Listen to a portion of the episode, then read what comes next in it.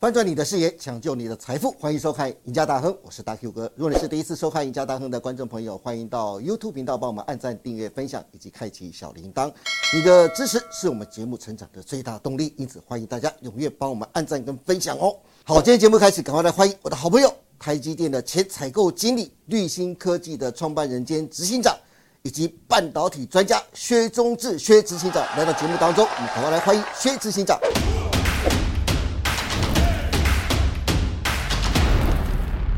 局长你好，哎、大 Q 哥，还有各位观众，你们好。 是哎，执行长，刚才说你是半导体专家，因为我最近发现啊，半导体科技业界啊，最近很热门的一个话题就是第三类半导体啊，而且特别我最近看到一则新闻很有趣，就是红海的董事长刘阳伟他表示啊，红海已经整合一条龙的供应链，发展第三代半导体，努力要成为。台湾下一个护国神山呐、也就是说，他想要干掉台积电。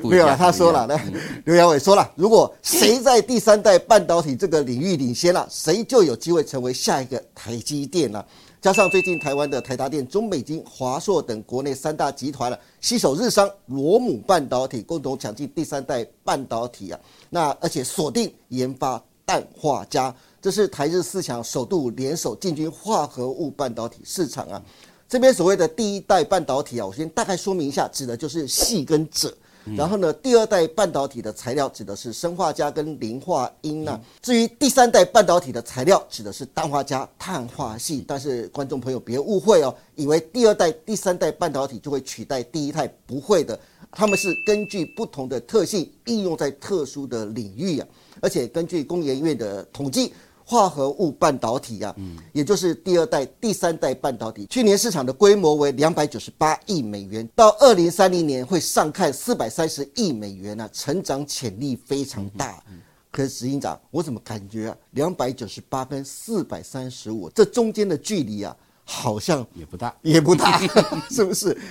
不过因此啊，我就想问一下执行长啊，第三代半导体真的有这么大的前景吗？为什么台积电的董事长刘德英又说啊，其实第三代半导体的产值很小哦，主要的应用还是以汽车领域为主啊，这感觉很矛盾。你看市场上非常看好第三类半导体，但是台积电的董事长刘德一又说，它的产值非常小。您是半导体专家，可以来帮我们解释一下这中间的矛盾吗？可以，可以，可以。我想还是首先呢，还是先澄清一个啦是。我觉得，因为这个我在中国待过，那也在台湾这边也做那么久，是那我还是要强调一下哈、就是说第一代、第二代、第三代，是，事实上那都是中国的说法，中那他中国的说故意法哦带给你一种感觉，好像第一代就比较久，第二代比较新，第三代更新，好像是会一代取代过一代。对，那事实上呢，正式的说法我还是比较坚持讲的，就是说至少在科技业里面，我们会讲这叫第一类、第二类、第哦三类，，对我有看过这种这一说法，点很蛮重要的，因是为他们的应用不同。对，他们的原材料的确是不一样，他们彼此之间其实是很难做到完全取代。是那您刚刚讲的很好，哦就是第一类的半导体，事实上就是比较传统的 silicon 对嗯跟 silicon germanic 细则。对，那它的优势就是成本很低，对，应用非常的广，是非常的广。那事实上呢，我还在台积的时候，其实台积同时间我们就已经展开第二类跟第三类的一些哇，那很做法，久了所以等一耶下我们大概有一些资是料也可以分享一下。那好台积电有台积电的一些做法，它是比较不是一下子就把什么 gallium nitride 啊啦、SiC 这些东西就做成基板，对而是把它以 silicon 为基板上面再展。那所以你刚刚讲到了，哦既然这样子澄清了，所以第一类半导体的应用其实非常广，你可以把它当做是全部的 pool，几乎都是是可以用对这个来做。对但是其中呢，针对某一些领域，尤其我们称之为是高功率的，或者是高频率的是这种特殊的，那因为呢，silicon 这么便宜的材料，它有它的一些材料特性的限制，嗯，所以我们会有一些就是有一些取代物，所以你才会冒出什么第二类、第三类，乃至于后面的第四类。是但是你刚才也看到了，这个产值现在也不过就两百多亿美金，对即便到二零三零年呢，也不过就是还不400到多亿五百亿美金。对但大 Q 哥，您知道吗？嗯，二零二一年整个半导体的产值，就以 silicon 我们所谓的第一类的半导体的这个产值，是其实就已经超过五千五百亿美金。五千五百亿啊呀，所以你可以想想，五千五百亿跟两百九十八亿，这个基本上大概你要连它的就是等于是 single digit，啊就是几 percent 而已。那这个数字呢，在第一类半导体里面，它可能还会继续成长，可能估计二零二二年今年就会突破六千亿。对，所以六千亿再去跟一个到二零三零年还不会突破五百亿的，是所以你可以想象，所以呃，这个这个我的前东家这个刘德英刘董事长讲的其实是非常对的，就说这一块呢，的确现在好像是十八赖大家都很重视，对原因是什么？它在成长，嗯，因为我必须讲一个让您觉得好笑的事情，哦，第三类半导体里面，不论在谈这个氮化镓是或者是碳化系，是您知道吗？这个 silicon carbide 这个碳化系这个技术其实发展已经超过三十五年。对，所的确是以发展了三十五年，你看还可以想想它过去的三十几年哦，没有人理会没有人闻问对啊，到现在才因为一些车用，对因为一些越来越广泛的应用，不论是是在卫星，不论在航太，不论对是在这个电动车，是它才开始有一个比较广泛的成长，比较对大的成长。所以大家现在当然是 focus 在那个成长力很快的。嗯，啊，那当然，因为这一块呢比较新的应用比较多，所以呢，对于一些新进的 player，啊，因为他们现在要去跟台积电、Intel、Samsung 竞争，那几乎是不太可能的了，的确是成本上面也无没有法去养做比较，养对这么大的一家一个半导体厂，不论你在做 advanced technology，对但是第三类的，哎、有机会，第三类有机会有机会，因为还小，是嗯规模也还小，投入的成本也还没那么大，是所以可以从这一块切入。嗯对技术节点也没有到现在在谈什么三纳米、五纳米、七纳米，对，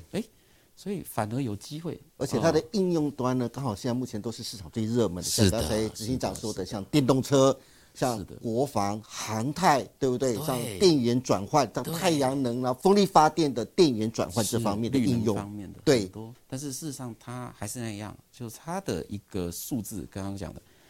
二零二二年可能会破六千亿，是这是第一第一类代的第一类的第一类的，你二第二类加第三类加一加到二零三零年，连五百亿都破了。换了个立场来看的话，表示它的潜力潜值非常大的。呃，对，但是那个钱还是蛮大。但是如果你今天叫台积电那个投注一大堆的 resource 来研发这个第二类跟第三类，再把它做大，可能站在那个 Mark 刘德英董事长的眼前会觉得，嗯，那我为什么要把一个五千多亿、六千亿的市场是放慢，然后去跟你竞争一个？目前两百亿、是三百亿、四百亿的市场 呢？对所以它的出发点是非常正确的。是是，所以刘德英董事长还说，现在第三类半导体的产值非常的小，对也就是是这样是子的是的。不过讲到第三类半导体，刚才呃是执行长特别讲了，它的分类上面，它的应用上面，嗯不晓得它现在主要的应用的层层面跟层次有哪些呢？我通常讲还是一个用最快的，就要就是分高功率的嗯是跟高频率的，是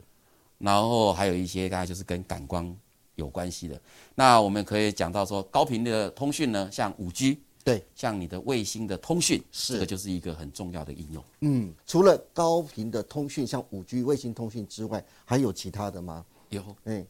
那当然另外一个应用就你刚刚讲到的是电源充电这一块，是所以像低电压的一些电源的供应器，是哦，你每天在带着的那个充电的那个小的豆腐头，是 你如果今天用传统的 silicon 来做，也是可以做，但是它做起来会很大。对，但是如果你今天把它改成第三类对 gallium nitride 来做，它这个做的很小，然后效果也非常好。是那另外一类的话呢，当然就是比较刚刚讲到低电压的嘛，对那高电压的部分当然就是像汽车是的电源的供应器，嗯，啊、这种电动车用的，乃至于一些到绿能的转换，啊对你这个你这个离岸的风电啊，甚至是太阳能的一些电力的一些转换，是那是比较偏高电压的，嗯，那当然也是第三类半导体的一个主要的应用。是，哎，不过执行长，我听说就是第三类半导体在应用上啊，它还有一些层层的限制，在技术上面，包括像第三类半导体，它没有基本自己的基板，所以它必须取用其他的基板来取代。然后还有哪些应用上的一些就是限制，或技术上的限制，或产业前景上的限制，让第三类的半导体产值还是这么小呢？第一类半导体的最大优势在于它就是 silicon，对，细细很便宜，很简单，对，相对之下成本真的很低。是，但是你把同样的东西，你看你可以做到六寸、八寸、十二寸，嗯，但是您知道吗，大哥哥，第三类半导体的这个碳化系，现在做到最大的也不过就到八寸，对，八寸比较成熟的是六寸，是比较成熟的是六对寸。好，这是一个问题。是， Gallium nitride 更惨，氮化镓更惨，氮化镓呢现在呢最成熟是 两寸，是两寸，然后呢三寸跟四寸呢现在还是属于在小批量或者在试生产的状况，所以对，没错，你要这样想，就是成本它变得很小，它它没有办法发挥它最好的经济效益。虽然它嗯的是它的不论是耐高温，不论是耐高的功率、高压，或者是这个高的电流，嗯啊，它都有比比细细这个材料有更好的物理特性，但是是它就受限在于它要变成商转的时候，成本变得太高。对，那所以过去的这一段的时间里面呢，几乎可以讲到就是说，谁可以谁掌握这个材料的料源，是或者是这个材料的低成本，是。它就几乎可以控制整个第三类的半导体。可是这就有趣啦。刚才您提到的材料跟料源，目前不在呢台都湾掌这握边在欧美手中，是对不对？特别是美国的手中了。我我举个例子哦，这个以 silicon carbide 碳化锡，那它主要的料源超过六成都控制在美国。 是那一家叫 Cree，或者现在名字叫 Wolfspeed，是，那它一家就涨掉了六成了，所以全世界几乎都要跟它买。然后刚刚提到的这个这个这个罗姆，这个这个这个在日本的，日本那它也不过就占可能十五 percent 到二十 percent，然后再加上另外一家，但是很可怕，这前三大呢加起来就超过九成，对所以其他人几乎就没有那个竞争的优势，因为你量小就没有发对语权。对那再加上技术就受限了，所以就变成是说，因为真实如果以我们做半导体的人来看，它的制程如果就是说你你有你有这个基板了，这个制程其实没有那么困难，对，因为它最相困比难就是那个基本现在在谈的什么三纳米、五纳米、七纳对米，那简直是太简单了。是但是没办法，因为你料源全部掌控在别人的手上，而且而它且非常难，高达九成。都在都在说难听就欧美日。对啊，但是日本自己都都因为一家就占了六成，其他的才占这个十五 percent 一成五，所以老实说，他们的竞争力也很辛苦。是我讲这个是第一大最大最大的一个问题。对，所以呃，刚才执行长那边特别提到第三类半导体的三大难关呢、啊在台厂方面非常难突破。这哪三大难关呢？第一个难关呢，就是欧美的 IDM，就是整合元件啊，居主流。刚才呃，执行长特别说了，占了九成呐、因此让我们亚洲那边制造第三类半导体的成本相当的高，而且只能锁定以高阶市场为主。那第二个难关呢，就是难以打进下游啊。产品虽然已经开发出来了，但是因为你卖的太贵了，没有人会用啊，所以呢，也就造成了市场的一个区隔。那第三个难关就是刚才特别讲的，就是因为价格太高，所以你的竞争力就非常差。而且你的原料必须跟欧美日采购啊，也造成了一个技术的门槛上面的一个难题啊。这三个难关就是目前台厂难以突破的。不过执行长，就是因为第三类半导体有这些限制，而且没有自己的基板，因此传出现在又有第四代半导体被研发出来。那第四代半导体有哪些特性跟应用呢？如果将第三代半导体跟第四代半导体来 PK 的话，你觉得谁会胜出呢？ 会不会有点强可以人所聊，可难以聊啊？，可以聊。但是我我还是要讲一下、哦，就是说为什么会冒出这个我们所谓的第四类的半导体，对，就三氧化二镓。 是简单讲叫做氧化镓， 对对 对，那为什么会冒出这个呢？是其实说一句实在话，这就是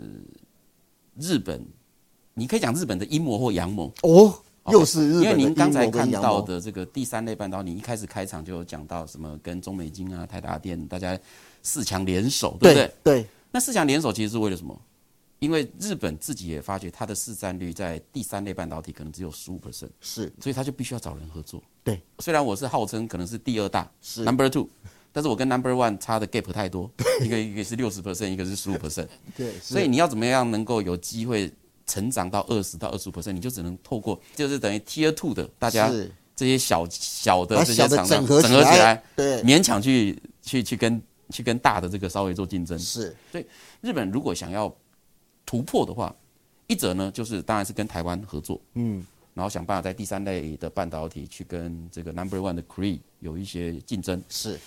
但是他们呢又去开发了另外一类，另外一类就是刚刚讲的这个氧化镓，是也就是这个氧化镓呢，它就创造一个新的一个市场，是所以市场上其实有人说氧化镓其实你不能够称为第四类半导体，哦其实它也算第三第类半导三体。类是不是不？过 anyway 吧，反正创造一个新的名词，就有一个新的机会。对，所以日本现在就其实投注了很多的力气在这个氧化镓上面。是那氧化镓的优势是什么呢？氧化镓优势就在于，它除了具备第三类半导体有的一些好的，不论是耐高压，然后高频率高频率对对，然后嗯然后还身兼有发光元件的一些功能，哎因为它对本身是属于半透明的。是好，它还有更大的一个优势，成本低，基本上呢可以算是 gallium nitride 的可能十分之一而已。嗯那这一点非常重要，就是表示你可以把整个成本拉下来，压下来，对，压下来。那它在耐高温、耐高压的表现，就完完全全几乎是可以 PK 掉第三类半导体是不论是 SIC 或者是 gallium nitride，都可以 cover 掉。你就把它想象，第二类半导体它在只能处理这种十几伏特的这种转换，对，然后到你的到了 gallium nitride，gallium 是 nitride 可以处理大概是一百以内是的伏特的电压的一些转换，到 silicon carbide 可以可以到一千以内它都可以处理，一千那伏，但是你长到这氧化镓，对是可以处理那种上千伏的喽。对所以你会看到那种像什么这个离岸风电这么大，是对不对？对像这个航太工业要用的这么大，对那他们就是可能都要好好的考虑到第四类类对的半导体，应该可以是嗯耐到三千伏特、五千伏特，甚至到上万伏特，是你就要靠那个。但你平常的应用用不到，对，的确车是子你也不用搞到一个搞到一千伏特去几了，千伏特在那边弄啊，所以，但是因为第四类半导体它的成本可以大幅的降低，是嗯所以呢，日本人就花了很多力气在这一块、对因为第四类半导体很好笑，它其实有机会是取代掉 SIC，是就是碳化碳硅，化锡，它可以取代掉它完全它的应用、嗯，如是果它成本低的话，对，所以这个也是日本在思考，但是还是那一句话，就说碳化系的发展从开始有这个 idea 到现在已经走三十五年。是现在日本呢是能够把氧化镓做出四寸，嗯可那还只是基板。这个基板到上面长好这些电子元件，长好这些制程，到可以到应用，它还有一段时间要做。是，但日本的确现在在这个部地方花了很多的力气，对然后要去改善它。是那我觉得台湾在这一块也应该要加速，嗯，因为它可能有机会。你现在再回去走碳化系或者是 gallium nitride 氮化镓，其实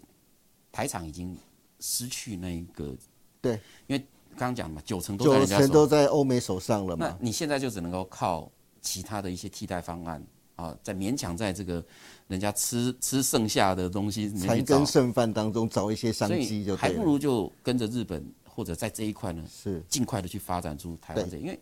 台湾的确有点可惜啊，就台台湾太重视代工了，对制造，是但是在材料科学的研发什么的，嗯，其实是远不如日美本日。对，的确是。不过，刚刚执行长特别提到的，就是第四类的半导体氧化镓，它本身就具有宽能性的特性，而且很重要一点就是它可以用传统的单晶成长的方式啊，制造出直径六英寸的晶柱。它其实有机会做到六英寸的，啊是那但是现在四寸已经是很轻松就可以做出来了对，，所是以这个是很重要的，因为你一开始就不用从小尺寸的两寸、三寸慢慢来，你一下就跳入四寸，你是接下来成长就很快。对，这是第三代半导体中所无法实现的，而且这对于未来不论就刚才只想特别提到的成本以及元件的特性啊，都有莫大的帮助啊。最重要的是，刚才机长也特别提到的，就是氧化镓在光电元件方面可作为透明面板上的元件，或是应用在光感与气体感测器啊。事实上，氧化镓的应用非常的广泛，潜力也非常的大，仍有许多的元件等待被开发跟商业化。就是刚才执行长说的，现在其实日本很积极在研究这一方面了，可以说是非常具有前瞻性的材料之一啊呀、好的，今天非常谢谢薛执行长跟我们分享了这么多关于第三类半导体最新的杀手级应用，包括车用、通讯跟电源充电等。台湾晶圆代工三雄啊，都积极的、强力的抢进第三类半导体，但是第三类半导体也有其技术上的限制，像是没有自己的基板等，因此第四类半导体氧化镓就成为现在市场上最受瞩目的技术了。那氧化镓的应用广泛，潜力非常的大，能带来多大的商机，我们就拭目以待喽。今天再次谢谢薛执行长带来这么精彩的分析，也谢谢大家收看我们赢家大亨。别忘记每周一到周四下午的五点半，我们再见喽，拜拜。好，谢谢，拜拜。